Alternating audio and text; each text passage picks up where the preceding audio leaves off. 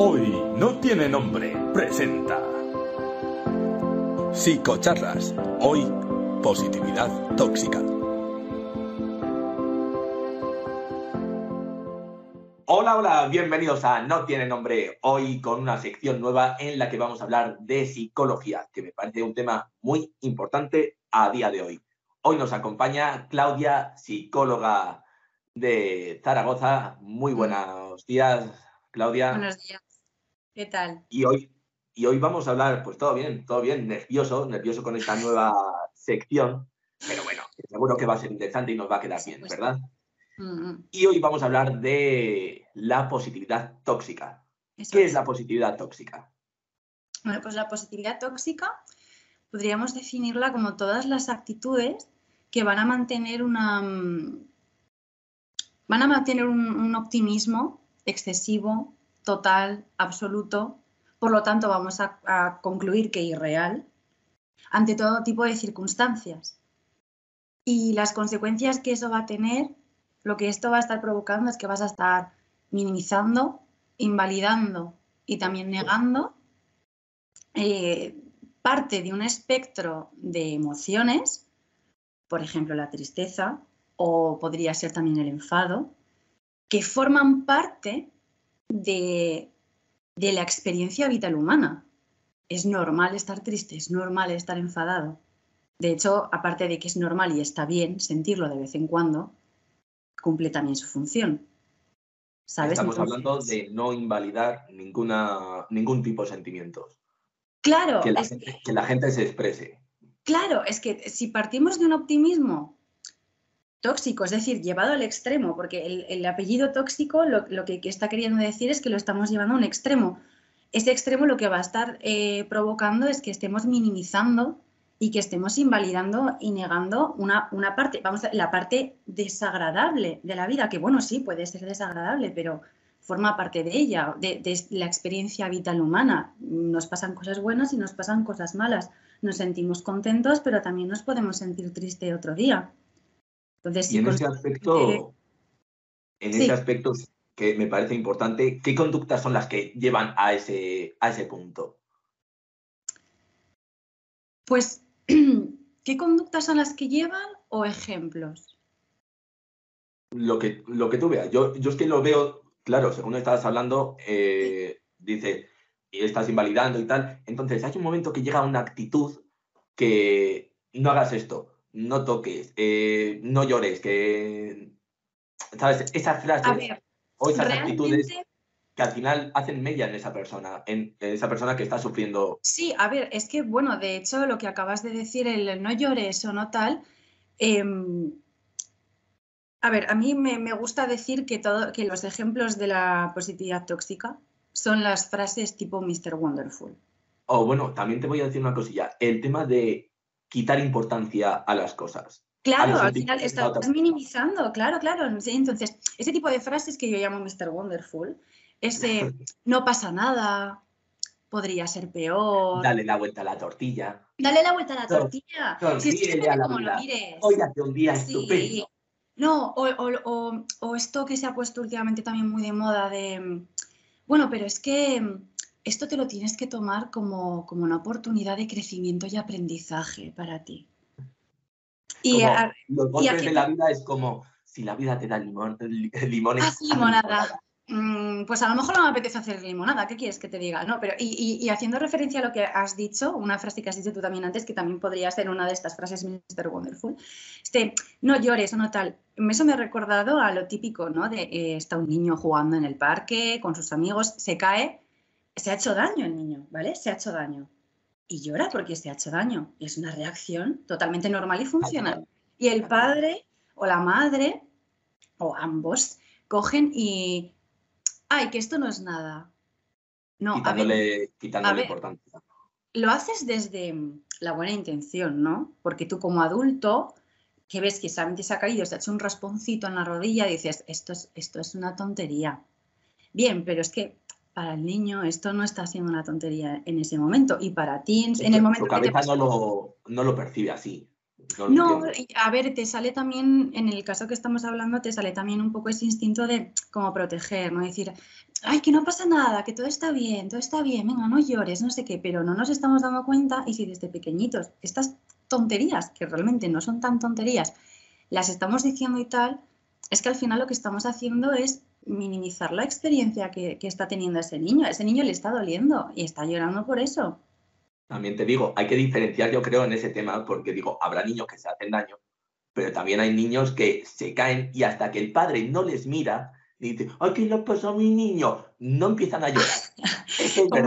sí, como, como los vídeos estos, ¿no? Que van con un bebé en brazos, pasan al lado de una puerta, hacen el ruido con la mano, no el bebé con... Y el niño no, no siente nada, entonces el niño no llora, pero cuando... ¿qué pero eso ya sería aprendizaje de asociaciones, en plan, cuando te ha pasado algo, tus padres han reaccionado así, entonces es como que el niño muy pequeño piensa, claro, si estoy reaccionando así es porque me ha pasado algo realmente y no me he dado yo cuenta, pues voy a llorar porque la mayoría de veces que me pasa algo que me duele y tal, acabo reaccionando así. Pero es como más inconsciente un poco esto. Yo, yo lo veo así, yo veo como un aprendizaje de, asociaciones, ¿no? Si eres muy pequeño, un niño muy pequeño cada vez que te has caído y te has hecho algo de pupa y has empezado a llorar, porque es la reacción normal, tus padres, ¡ay, mi vida, qué te ha pasado! No sé qué, pues si de repente mm, oyes un ruido, a ti no te ha dolido nada porque tú no te has dado ningún golpe, pero tus padres, ¡ay, mi vida! Como que a lo mejor, si, no conscientemente, de una forma automática dices, ostras, me ha pasado algo y no me he dado cuenta. Pues, pues la reacción normal también pasa. Como yo, se está preocupando, algo me ha pasado. claro. Yo creo que es un mecanismo ya un poco automatizado en, en estos niños pequeños. Esto ahora, evidentemente, a un adolescente o a un adulto nos lo hacéis como de que, no me ha pasado nada, que habrá sonado lo que sea, pero que, lo has hecho tú, a mí no me sabes, pero... Sí, que me está goteando el brazo de sangre. y siguiendo con, estas frases Mr. Wonderful que me, que me parecen súper súper dañinas, estas frases, no pasa nada, invalidación, negación y minimización, pero sobre todo invalidación. El podría ser peor, bueno, yo la odio, porque vamos a ponernos en un caso que a lo mejor, a lo mejor tú puedes decir, joder, qué extremo, bueno, pues que estas cosas pasan. Podría ser peor. Dile eso a un padre que haya perdido un hijo. A, ver qué te dice. A ver qué te dice. O dile también a ese mismo padre, dile, mm, todo estará bien. Bueno, es que en ese momento, a lo mejor llega un momento pues que con su trabajo y tiempo y tal, pues sí puede eh, sentirse bien, aunque le falte lo que le falta, ¿vale? Y no lo va a dejar de echar de menos. Pero en ese momento, ese padre, esa madre, le dices eso y probablemente, bueno, es que si no te manda a la mierda como poco, es un santo. Es como, una, es como una falta de empatía. Exactamente. tú, sabes, tú no sabes la situación que tiene esa otra persona Igual eso para ti te parece una tontería, pero para esa persona es la gota que ha colmado el vaso. O aunque a lo mejor no te parezca una tontería. O aunque a lo mejor no te parezca una tontería y sepas eh, exactamente lo que le está pasando a esa persona, a lo mejor nace esa frase desde una buena intención. Pero realmente, aunque la intención sea buena, tenemos que ser lo suficientemente inteligentes emocionalmente como para ir un pasito más allá y decir, bueno, pero ¿qué estoy transmitiendo realmente con este mensaje? Porque quizá mi buena intención, sí, está ahí, está muy bien, pero estoy de alguna manera invalidando o estoy de alguna manera... Es que al final, efectivamente, la positividad es y extrema acaba llevando en, también una falta de empatía, porque ya no solamente que te invalides tú lo que estás sintiendo tú, es que probablemente también lo acabes haciendo de cara a los demás. Y eso es lo problemático. Bueno, también. Lo que estaba pensando yo es de esa persona, que igual, y hasta esa persona lo sabe, que dice, es una tontería. Pero ¿cuántas veces nos ha pasado de que por una tontería ha explotado todo? Reacciona cosas que cosas que son las que te han hecho sentirte así, pero igual no te han hecho sentirte así en ese momento, pero luego la tontería esa es la que te hace desbordar. Sí, porque, porque has ido acumulando. o, te digo incluso más. Es que a lo mejor lo que para mí es una tontería, para ti no lo es. Y yo, si, tengo una mínima de empatía contigo, pues porque tengo una relación contigo, me da igual que sea de amistad, que sea de una, relación interpersonal contigo, eh, yo tengo que salir ese poquito de mí y decir, bueno, pues para mí, esto es una tontada, pero es que si veo que para ti es importante, le estás dando una importancia, te está causando un quebradero de cabeza, te está causando sufrimiento, voy a tener que tratar ese tema con la importancia que se merece, porque para ti lo es. Y este tipo de pensamiento al final es que se incurre en, una, falta, en una falta total de, empatía. Empatía, eso es. Y sobre el tema de frases, que es que justo lo hemos dejado ahí colgado y tal, y yo tenía aquí apuntadas unas cuantas frases de ese estilo, que es de, mm. ¿te vas a poner así por esa tontería? volvemos a lo mismo, estás invalidando, estás juzgando según tu prisma, tus esquemas, que están muy bien, pero la otra persona puede tener otros esquemas totalmente distintos y sentimos las cosas de forma distinta. Lo válido y lo verdadero no es lo tuyo. No, no hay que, hay que ver. Eso te das cuenta. Eh, tengo yo un vídeo que hice ahí en mis primeros vídeos que digo, no hace falta viajar. Digo, viajar te abre la mente y te abre mundo es verdad, pero también yendo a otras casas, a otros hogares. Digo, cada ciudad es un pueblo y cada hogar es un mundo. Y digo, en cada hogar las cosas las hacen de otra manera y las perciben de otra manera y, las han interiorizado de otra manera. Claro, a ver, que cada uno tenemos nuestra experiencia Cada uno tenemos nuestra experiencia vital y nuestro, nuestro bagaje y nuestros aprendizajes y nuestros esquemas de absolutamente todo. Y vamos, es que es lo que acabamos de decir, es que, que para ti sea X una tontería, pues mira, genial, porque si te pasa X, pues no lo vas a sufrir tanto como a lo mejor yo, si a mí no me parece una tontería, pero es que tu esquema no es el único válido, es que el mío también. Entonces, vamos a salir un poco de, ahí, ¿no? De, ese mm, egocentrismo que todos tenemos en cierta medida. Como mi forma es la mejor. Es como, yo lo que hago. Es como de, a ver, si para mí es una tontería, si para mí es una tontería, para ti también tiene que serlo. Parece que, tiene que funcionar en una dirección solo. Yo lo veo así, todo el mundo lo tiene que ver así. Sí. Y no, funciona así. Oye, cada uno mm, somos de nuestro padre y nuestra madre y tenemos nuestras experiencias. Y también una frase, perdona que te diga, porque es que esta me, me revienta muchísimo personalmente, me revienta muchísimo porque también se ve mucho desde, desde la psicología.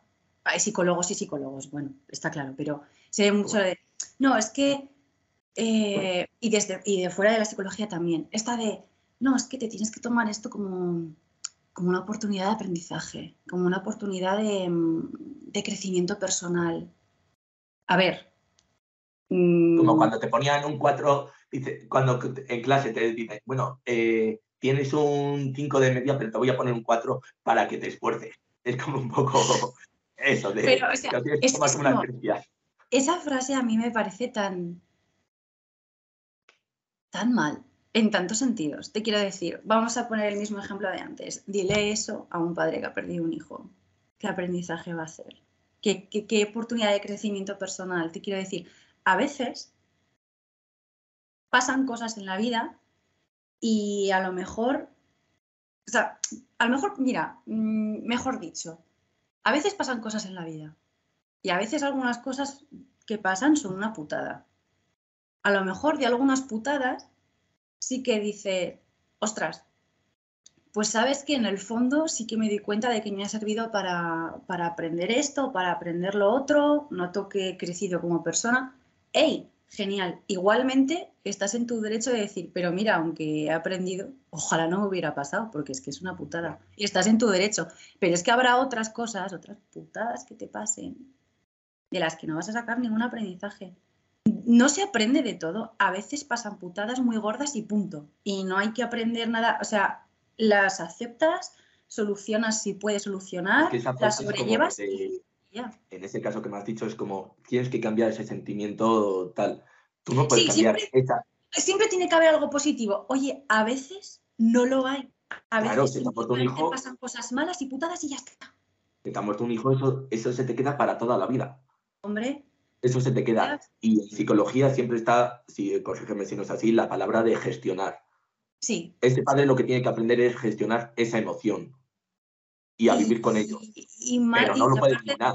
Y aparte de gestionar, que bueno, o, parte de esa gestión eh, a mí me gusta mucho también un concepto que también se ha puesto así bastante en auge, ¿no? Por el mindfulness y demás, la aceptación.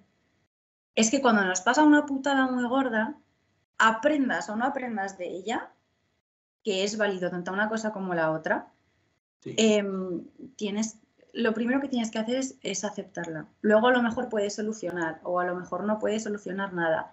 En el caso de que todavía más, ¿no? Si no puedes hacer nada al respecto, lo, que hay que hacer es, esa aceptación. Y con aceptación no me refiero a, resignación, yo me refiero a una aceptación activa de la situación, de eh, me está pasando esto mm, o me ha pasado esto, lo integro en mi vida porque está sucediendo, ojalá no me estuviera sucediendo, no puedo sacar nada bueno de esto, pero tengo que aprender a vivir con esto que me ha pasado o me está pasando porque no puedo hacer nada. Esa aceptación, integrar eso activamente en ti, no resignación. La resignación ahí ya sería desde la pasividad, desde esa no, pues claro, intentar obviar eso que te ha pasado. Eh, no, no, no obviar. La, resignación sí que sería parte, no, no, la está negando, pero sí que sería un poco de. Bueno, pues que claro, pues que ¿Qué le vamos a hacer? está pasando esto, pues ¿qué, ¿qué, voy a hacer? a lo mejor no puedes hacer nada, pero te lo puedes tomar de alguna forma un poco más, mejor aceptación que resignación. Bueno, ¿qué frase, con esa, qué frase mítica de, abuelos o de personas mayores y tal, de ley de vida? Efectivamente hay cosas que son ley de vida. Eh, pero es como un poco de resignación, de ¿qué le vamos a hacer? Es, es lo que hay, ¿no? Yo creo que ahí depende un poco cómo lo digamos, ¿no? Te quiero decir, porque a lo mejor puedes tomar ese argumento, esa frase como resignación de, bueno, pues ley de vida, o puedes decir, bueno, pues, pues ley de vida, pues esto es lo que hay y tengo que integrarlo en, mi experiencia vital y lo tengo que, integrar en mi vida porque pues, es que esto pasa así, esto, a ver, eh, ley de vida, pues lo único definitivo que hay en la vida es la muerte y todos, todos nos vamos a morir en algún momento. Te quiero decir, hay, hay cosas que no son tan ley de vida Quiero decir, si muera un hijo, pues no tal, pero quiero decir, todos tenemos que aceptar que pues, nuestros abuelos, por ejemplo, en algún momento nos van a faltar. Bueno, pues eso es ley de vida. Puedes tomártelo como resignación, bueno, mejor aceptación, pero quiero decir, sí, hay cosas que son ley de vida, pero bueno, igualmente nos lo podemos tomar de distinta forma, las dos caras de la moneda. Eso es. Y ya te iba, digo, para acabar de este tema y tal, digo otra frase que es la de eh, no haces lo suficiente por estar bien. Claro, es que este pensamiento... De es que esa frase, cuando alguien está mal, que está con alguna depresión y tal, y está todo el día desanimado. Por ejemplo, yo he tenido ansiedad, he estado así con esas cosas, y parece que si estás desanimado, no puedes estar desanimado. Es que tienes que hacer por estar mejor. Tienes que estar y te, y, te, hace sentir mal en plan de, eh, vamos a ver, como si tú te piensas que yo quiero estar así, ¿sabes? Mm. Es que, claro, este pensamiento de la positividad tóxica, ¿no? esta positividad, este optimismo llevado al extremo, em, nos está queriendo decir una cosa más o menos subliminal, de la que a lo mejor no nos estamos dando cuenta, pero nos está queriendo decir una cosa y es que si toda mi felicidad depende de mí, entonces todo mi sufrimiento y malestar también. Y es algo que no es cierto. El contexto importa y mucho. Las ganas no lo son todo. O esto que se está poniendo tan de moda de, ay, tú piensa positivo que entonces el universo te lo... El, universo tiene cosas más importantes que hacer, Mari Carmen. ¿no? Eh, llámalo Dios, llámalo energía, llámalo X. Eh, no, no funciona así, ¿vale? O sea, al final también en ese pensamiento o no sé, al final todas las cosas, ese pensamiento un poco, ese sesgo de justicia, que es un poco pensamiento irracional, porque aceptémoslo, el mundo a veces no es justo. Y ya está, no hay una ley de justicia universal que al final todo está en su lugar. Pues mira, muchas veces a lo mejor sí y otras veces pues a lo mejor no. Ahí estaríamos también con un pensamiento irracional. Entonces tú no, tú no crees en esa parte espiritual de la gente que, que, que dice, aquí tiene, todo pasa por algo. Bueno, es que también es otra frase Mr. Wonderful que odio. Todo pasa por algo. Díselo al padre que ha perdido a su hijo. A ver, a ver, qué razón te da. No, a veces las cosas, es lo que te he dicho, a veces las sea, ¿por qué cosas pasan en la vida. mi hijo, sabes? punto. Que- A es veces las cosas pasan en la vida y punto. Y a veces esas cosas que pasan, a veces son unas putadas. Y son unas putadas y punto. es una frase comparado a, a otro, a otro estilo espiritual que es el de eh, Dios lo ha querido así. Pero plan- al final, que al final todas esas frases, ese de todo pasa por algo, o ese en vez de todo pasa por algo así sin definir, o es que. Dios, no sé qué, al final lo que nos está, está poniendo la responsabilidad, ¿no? En, en un ente, en ese algo, o en ese Dios, o en lo que sea. Al final nos está como. Es como, Estamos buscando seguridad. pero como quitarte responsabilidades. Es decir, hay otra persona que lo decide. Es Sí, decir, te, yo no, te- sí, te quitas esa responsabilidad o, se la- o- o a lo mejor ni siquiera es responsabilidad tuya lo que ha pasado, pero se la estás dando a algo y como que estás a, como a un algo, una energía, el universo, Dios, algo superior que, que- que dice, no, es que es porque luego, pues eso, va a haber una razón que le dé sentido a las cosas o Dios tiene su plan, no sé qué. Bueno, a ver, mm, yo personalmente no soy una persona religiosa y o sea, yo, yo no soy una persona religiosa y he estudiado la ciencia del comportamiento, que no deja de ser ciencia. Entonces, ¿qué veo en esos pensamientos? Pues que lo, es pues lo que te comento, sobre todo una búsqueda de seguridad. Sobre todo una Sí. búsqueda de seguridad. Personas que sean religiosas, que las hay, y tienen todo su derecho a serlo, esos pensamientos, si realmente les están benefici- beneficiando y son funcionales para ellos, porque no incurren luego en una mala gestión de, de tal o, o expectativas irreales o no sé qué, bueno, bien, mientras realmente no esté siendo disfuncional para ti. Ahora, a mí me preguntas mi opinión personal y te digo, pues no tienes ninguna certeza de esto, es algo que tú quieres creer sí, y lo quieres creer y lo entiendo porque de algún modo te está generando una seguridad una seguridad. Una y lo puedo llegar a entender. Ese tema a mí me parece eh, muy interesante eh, y, y un día me gustaría hablar de ello, la verdad, porque me parece que, que da para mucho ese tema de la espiritualidad, la religiosidad, el cómo eh, cada persona lo ve desde un punto de vista, cada uno cree en lo que, en lo que cree, ¿no? Mm, Pero ahora te voy a preguntar sobre el tema de los influencers. En los Mm. influencers, ¿qué el daño que hacen? Porque hay mucho influencer que es lo de Mr. Wonderful. Es todo, todo el rato positivo. Y al final tú ves a esa gente que está ahí que dice, joder, qué vida más perfecta, hijo de puta. Que digo, yo, yo, yo ¿por qué no, no, no consigo tener lo mismo? Yo me esfuerzo y tal y digo, mira mi, mi vida. Te hace frustrarte en plan de, ¿por qué mi vida no es igual? Efectivamente, lo que acabas de decir es que te genera, te genera frustración. te, te genera frustración. Que dices, joder, no le puede ir tan bien todo, todo, todo el puto día. Totalmente. Mira, el tema de las redes sociales, jo, es que es un tema que da también para mucho, ¿no? Porque, o sea, podemos hablar del papel que juegan las redes sociales, podemos hablar también de la importancia, que lo- está relacionado con el mensaje este subliminal que nos da la positividad tóxica, ¿no? Que acabamos de comentar. Hablar de la importancia del, del contexto de cada uno, porque es súper importante. Y, y yo creo que también es súper importante enlazar este papel de las redes sociales que nos causa pues esa frustración y esta presión que ahora va- vamos a desarrollar con, ostras, vamos a darnos cuenta de las consecuencias negativas que puede tener esta positividad tóxica, ¿no? O sea, las redes sociales, eh, tenemos que ser realistas, forman parte de nuestra vida. Cada vez incluso más, te quiero decir, ahora Sí, forman sí, sí, más parte de nuestra vida que hace siete años.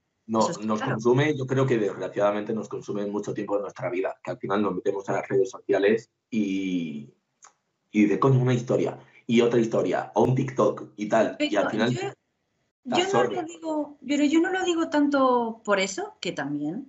que Yo no lo digo tanto por eso, sino en el sentido de que forma un, tiene un papel relevante en nuestras vidas en el sentido de, de ese enseñar, ¿no? De ese, ay, estoy aquí, venga, foto. Porque si no hago la foto y no la subo, parece que no he estado. Por ejemplo, que Pero es hay que son, mucha son gente que no lo ve así, pero, pero hay casos que, sí que sucede así. Entonces, eh, forma, tiene un papel importante en nuestra vida, que, también el tema de las redes sociales, sus pros, sus contras, también nos da también para tener una conversación solamente de eso, bastante también interesante. Pero el caso es que forman parte de nuestra vida. Eso es un hecho para bien, para mal, también depende un poco la gestión de cada uno y de muchas otras cosas. Pero bueno, lo importante aquí es que tenemos que tener una cosa bien clara y es que a veces eh, este límite se nos desdibuja un poco. Las redes sociales no son la realidad. Y esto a veces se nos olvida. No son la realidad. Em, vamos a enlazarlo con el tema influencers que has, que has comentado. Cuerpos perfectos, ropa preciosísima, unas vacaciones de ensueño maravillosas, una vida, una casa, un, novio, una novia, todo perfecto, maravilloso. Vamos a ver, las redes sociales no son la realidad. ¿A qué me refiero con esto? Mm, tú tienes una pareja y estás maravillosamente con tu pareja. Pero que estés maravillosamente con tu pareja no quiere decir que de vez en cuando podéis tener alguna discusión o algún malentendido porque, joder, tú tienes tu esquema de las cosas y tu pareja también tiene el suyo, porque sois personas distintas y habéis tenido mundos totalmente distintos hasta que os habéis encontrado. ¿Sabes? Y tenéis aprendizajes distintos. Entonces, podéis, eso no quita, por muy bien que estéis y os queréis muchísimo, no quita que tengáis discusiones de vez en cuando o malentendidos o, o, negociaciones que hacer, aunque no lleven una discusión, que tengáis que negociar algo para estar los dos bien, llegar a ese término medio. Pero estas cosas no se muestran en las redes sociales, qué curioso, ¿verdad? ¿tú, no crees que Laura Escanes, por ejemplo, no se enfada con Risto Mejide en casa? En plan, Evaristo Mejide, ven acá ahora mismo. Es que me has ido a nombrar una, una influencer que, de la que, o sea, lo único que sé es que está con Risto. O sea, no sé nada más de ella. Ya, yo también digo, por eso he sacado, ¿sabes? No sé qué sube, que deja de subir, pero vamos, a lo que me refiero es que muestras pero digo, también se enfadará en casa con su pareja. Sí, hombre, claro, por supuesto. digo, vamos, no sé. Es todo de. Oh, te digo una. no, no. Que años perfectos, qué maravilla. No, y te digo una cosa. Y, y, te digo una cosa, ya mm, paréntesis, que eso también es interesante, paréntesis, ¿no? De estas parejas. No, si nosotros nunca nos enfadamos, nunca hemos discutido, nunca no sé qué dices. Si lleváis cinco años y no habéis tenido una discusión de mierda, uno de los dos está tragando más de la cuenta, va a explotar. Eso que es sano tener alguna discusión de vez en cuando, si la tenéis dentro de unos límites de respeto de los dos contra el problema, quiero decir, eh, bien, Yo me dentro de anormalidad. Es que discusión es... Eh, es que no hace falta gritar. Tú puedes debatir un tema. No, claro, claro, claro, claro. Eh, claro, tú tienes un punto diferente al de tu pareja y tú puedes decir, oye, mira, esto no me ha gustado por esto, por esto, por esto, pero te lo digo así, bien, ¿sabes? en buenas palabras. No hace falta estar levantando la voz y tal, que yo creo que no. es que cuando hablamos de discusión, sí que a lo mejor muchas veces hay gente que puede tener este concepto de, alzar la voz o tal. Bueno, una discusión, que sea una discusión sana, no implica eso, implica todo lo contrario. Claro. Yo para mí eh, cambiaría la palabra discusión por debatir. Sí, bueno, una negociación, ¿no? Si nos ponemos más psicólogos, entonces sí, debatir, sí, sí, debatir el tema que digo, no estoy de acuerdo con esto. Sí, pero si no estamos de acuerdo, lo que luego vamos a hacer es una negociación. Pero bueno, sí, que, te quiero decir que, sí, que, no, que no, estamos empleando palabras distintas, pero nos estamos entendiendo. Sí, es que yo discusión, claro, yo, yo interiormente lo asocio a es que no sé qué, que no sé cuánto. bueno, pues ves, aquí tenemos entonces un esquema tuyo que, por ejemplo, yo lo puedo llegar a entender y digo, ah, pues sí, puede ser, pero yo digo discusión y no estoy pensando en gritos. Ahí ya tenemos, por ejemplo, un esquema totalmente distinto, tuyo, tuyo y mío. Mira, un ejemplo en directo, ahí. Aquí tenemos, ¿sabes? Uno, Aquí tenemos. Y hemos llegado a la negociación de, bueno, estamos empleando palabras distintas, pero nos estamos entendiendo. Ya está. Ni invalidaciones, ni, nada de eso. Nos hemos validado mutuamente y nos hemos... educan y divierten. Es que, Exactamente, para eso estamos aquí.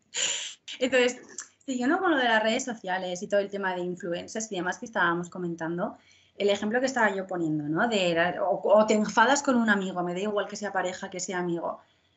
Pero es que esas cosas no las mostramos, solamente mostramos lo bueno, nos mostramos, mostramos cuando nos estamos yendo de copas, cuando nos vamos de fiesta y nos lo estamos pasando súper bien, mostramos cuando nos vamos de viaje con nuestros amigos, con nuestras amigas, con nuestra pareja. Todo, todo maravilloso. No mostramos cuando nos hemos enfadado porque es que se te ha olvidado que habíamos quedado hoy, es que me parece fatal, porque mira lo liada que estoy y encima que te hago Claro. hueco y no tal, o no, no, no mostramos ese, pues el otro día me enfadé con mi pareja porque no sé qué. Y los influencers que viven de ello, no como nosotros. No, no, claro. Nosotros hacemos uso de las redes sociales, ellos viven de las redes sociales. Ellos que todavía eh, o sea, son más importantes todavía las apariencias, porque, bueno, Instagram además me parece la red social de las apariencias por excelencia. duro. Eh, sí, entonces ellos todavía hacen esto que, que estamos comentando más exagerado. Ellos solamente muestran lo, lo bueno. O Pero cuando claro, algo malo, eh. O cuando te muestran algo malo, siempre está con ese mensaje de frases Mr. Wonderful de, pero bueno, que esto pa- pasa por algo, o bueno, que esto, pues, aprendizaje. Oye, que si es así, oye, me Nos levantaremos más fuertes Pero todavía. si no, sí, o como lo de la pandemia, ¿no? Saldremos mejores. Pues igual no. Ahí, Sí, estamos, ahí. ahí estamos buscando un poco de optimismo, esperanza, seguridad, pero bueno, igual no, es un poco optimismo ilusorio quizá. No sé. Claro, claro. Yo te, te voy a comentar, el peligro que tienen todos estos influencers es que son modelos para la juventud. Y al final les copian en, en todo. A ver, Entonces es les están creando un, un modelo de conducta que igual no tiene nada que ver con la realidad en sí. Claro, es que eh, hemos partido de la base de que es- este optimismo, positividad tóxica, hemos dicho que parte de la base de que es un optimismo exagerado y por lo tanto irreal. No todo es bueno, no todo tiene sentido en la vida. Vamos a partir de esa base. Entonces, em, claro, si esto a personas adultas que, que ya hemos tenido parte de interiorización en nuestra infancia, cuando nos hemos caído nos han dicho no pasa nada, pero bueno, si esto a personas adultas nos puede estar afectando un poco, que tú imagínate si en vez de tener los años que tenemos, tuviéramos 13 menos, que estamos más inmersos en las redes sociales desde más jóvenes y efectivamente vemos muchas veces a esos influencers o deportistas o cosas así como, como modelos de conducta y de referencia. Entonces, todavía lo vas a interiorizar más fuerte y más... Entonces, claro, el problema de esto el problema de esto es que nos va a generar, como tú has dicho antes, eh, una frustración, porque vamos a decir, hostia, es que tiene una vida perfecta esta, esta persona, porque la mía no es así.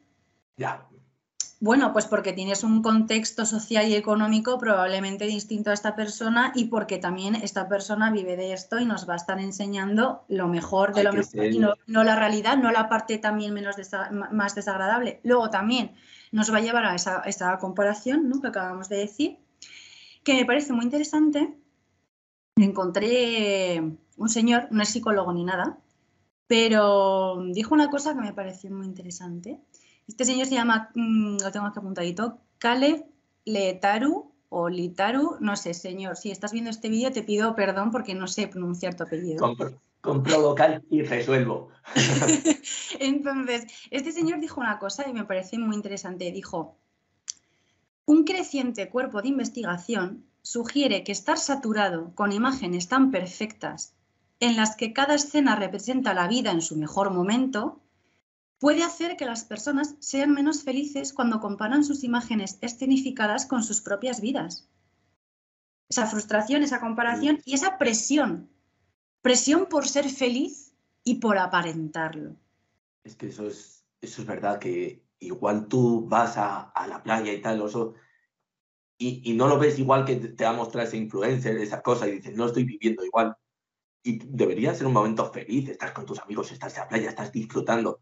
Pero igual hay gente que dice, hostia, no es lo mismo que lo que me mostraban en... Hombre, es que no estoy en un, en un yate como no sé qué influencer. Bueno, ya, pero aunque no estés en un yate, estás en la playa con tus amigos, disfruta. la playa, tal, disfruta el momento. Mm, Sí, sí, Es sí. que al sí. final igual nos olvidamos de eso, de vivir ese momento y estás pensando en, en otras Sí, cosas. sí, sí, sí, totalmente de sí. acuerdo con eso, totalmente de acuerdo con eso. Entonces yo creo que un mensaje muy importante en relación a todo esto que estamos hablando, ¿no? De esa frustración, esa comparación, esa, mm, esa presión por estar bien y, y aparentarlo, porque yo creo que al final nos acaba llevando todo a esto, es, es el mensaje. Es el aparentar, ahí lo has dicho, es el Sí, aparentar. Totalmente, es que tengo, que tengo que estar bien y encima tengo que aparentarlo, porque como forma parte de nuestra vida, las redes sociales y demás, yo creo que el mensaje que tenemos que mandar ante esa presión, ante esa frustración es, eh, está bien no estar bien. Está, está bien. Está eh, bien no estar No está bien. bien. Es que es normal no estar bien a veces. no vas a estar el 100% de tu vida en plan de. "Uh". No, claro, es que es, es- a ver, hay momentos mejores, momentos peores, y te tienes que permitir el sentir esos momentos que dices. "Pues mira, hoy Efectivamente. no estoy teniendo un buen día.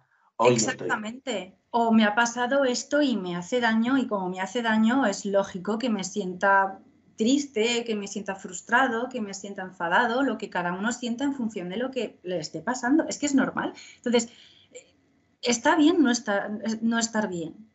Tenemos que partir de, de esa base, eso se nos, se nos tiene que grabar a fuego en nuestra cabeza. Mira, Y, pero- y también te digo una cosa en relación a, a- antes, eh, perdona que te corte, es que No. lo que hemos hablado de eh, si toda mi felicidad depende de mí, todo mi sufrimiento también. Por eso te- eh, m- tenemos que cortarlo con ese, oye, es que está bien no estar bien y, y no estar bien no es mi culpa, no es que me falte ganas, no es que no haya pedido lo suficiente al universo. Escucha, es que tu contexto importa, te quiero decir, tu contexto social, tu contexto económico. Y me, ape- y me apetece mucho meterme en, en este tema del contexto económico porque, Sí, eh, sinceramente, cuando eres psicólogo, yo, yo personalmente no estoy ejerciendo como ya sabéis porque hace falta un máster habilitante que lo voy a hacer este año. Eh, pero bueno, he, he tenido prácticas, tengo contacto con psicólogos que sí que están ejerciendo, eh, pues tanto personal como también por redes sociales, ¿no? Entonces, cuando eres psicólogo, te das cuenta de que muchas veces el mayor de los problemas de la gente, o al menos uno de ellos, uno de ellos, es el contexto económico y el, mundo capitalista en el que estamos viviendo. Te quiero decir, es que todo esto de positividad tóxica nos está queriendo decir que hay que echarle ganas, tienes que darle la vuelta a la tortilla, no sé qué, no sé cuántas, tienes que poner de tu parte porque tu felicidad depende de ti, bla, bla, bla. Escúchame, eh, díselo a un chaval que por muy brillante que sea, eh, no puede continuar con sus estudios porque su bolsillo no da. ¿Le falta ganas? ¿Le falta ganas? No. ¿Le falta cabeza? Tampoco. Le falta money. Cash. Dinero. Ese sí que tiene problemas monetarios. La Chanel no, pero este chaval del ejemplo sí. Entonces, a ver, es que el contexto importa, e importa mucho. Y al dejarnos llevar por este pensamiento y este sesgo, estamos ignorando por completo el contexto, pues ya te digo, social, económico, incluso simplemente mala suerte, que también Yo sí está. que- Yo sí que es verdad que un mensaje que diría es de hay que ser conscientes del el momento en el que te encuentras, el Mm. objetivo a donde quieres llegar y Mm. el contexto en el que en el que te encuentras ahora mismo para llegar a ese objetivo. Claro, a lo mejor el contexto en el que te realista. encuentras no es nada favorable para ese No. objetivo. Y a lo mejor Pero plantearte tus objetivos a partir de ese contexto en el que te encuentras. Dices, oye, estoy yendo a por unos objetivos realistas o igual me tengo que replantear esos objetivos. eso es lo que te iba a decir, Y porque ese objetivo es el que te ha- a- al final pues te hará sentirte feliz, mejor y tal, a conseguir ese objetivo que es, dice, es alcanzable. No creas Claro. unos objetivos que dices, eso es lo que, lo que te iba a decir, ¿no? Porque tú puedes tener un objetivo, pero a lo mejor tu contexto en este momento no está, mm, no está favoreciendo que tú consigas ese objetivo. Ahí a lo mejor lo que, te- lo que tenemos que mirar es, ¿puedo cambiar parte de este contexto para que sea más favorable? Sí, bueno, pues manos a la obra. Pero es que a lo mejor tienes una putada muy grande y es que no puedes cambiar ese contexto. Bueno, pues ahí vamos a tener que hacer un trabajo de aceptación, de que entonces ese objetivo no está siendo realista, como tú comentas. Entonces vamos a tener que hacer un trabajo de, de esa aceptación Y a partir de esa aceptación vamos a tener que hacer una reestructuración de ese objetivo, ya sea dejarlo totalmente de lado o ya a mí me encantaría ser astronauta, pero acepto que no puedo. Eh, no. Me encantaría, pero no. Oye, eh, sé que no puedo, entonces lo dejo de con lado. este cuerpo escombro no me voy a dejar en tu lado, no, no, no puedo. O eh, reestructurar ese objetivo en plan de, bueno, pues quizá no al 100% lo que yo pensaba, pero sí a lo mejor puedo llegar de esta otra manera o, mira, no 100% lo que pensaba, pero parecido. Bueno, pues bien. Y es que al final las consecuencias de todo este pensamiento de positividad tóxica las has ido un poco adelantando tú con cosas que has dicho y es que aparte de esa frustración, bla, bla, bla, es que vamos a tener unas expectativas y unas, ideas y una visión de la vida que van a ser irreales. Y nos puede estar también generando un poco de autoexigencia hacia nosotros, porque como de nosotros depende absolutamente todo, y somos la llave y la clave para estar bien, cosa que no es cierto, porque la vida pasa y hay putadas y hay mil cosas. eh, claro, también ese, como no nos estamos permitiendo tampoco sentir emociones negativas, porque incluso a lo mejor llegamos a verlas como un fracaso, ojo, ¿eh? ojo, Podemos estar llegando a ver, sentirme triste o enfadada o no conseguir algo como un fracaso. En el caso de que tú has puesto de, eh, tengo un objetivo y a lo mejor el contexto no es el mejor, ostras, si yo de verdad tengo un pensamiento, un sesgo muy fuerte de esta positividad tóxica, es que me voy a emperrar, me voy a emperrar, me voy a emperrar y voy a tener una autoexigencia tan brutal conmigo, porque todo depende de mí. O sea, nos estamos poniendo una carga muy, muy grande y me voy a emperrar, me voy a emperrar, me voy a emperrar y al final es que, es que si el contexto es que no y no puedes, es que vas, sí. no, por mucho que te emperres. No sé por qué al final meto el tema del fútbol, que al final siempre sale tal, pero para mí, que he sido entrenador siete años, pues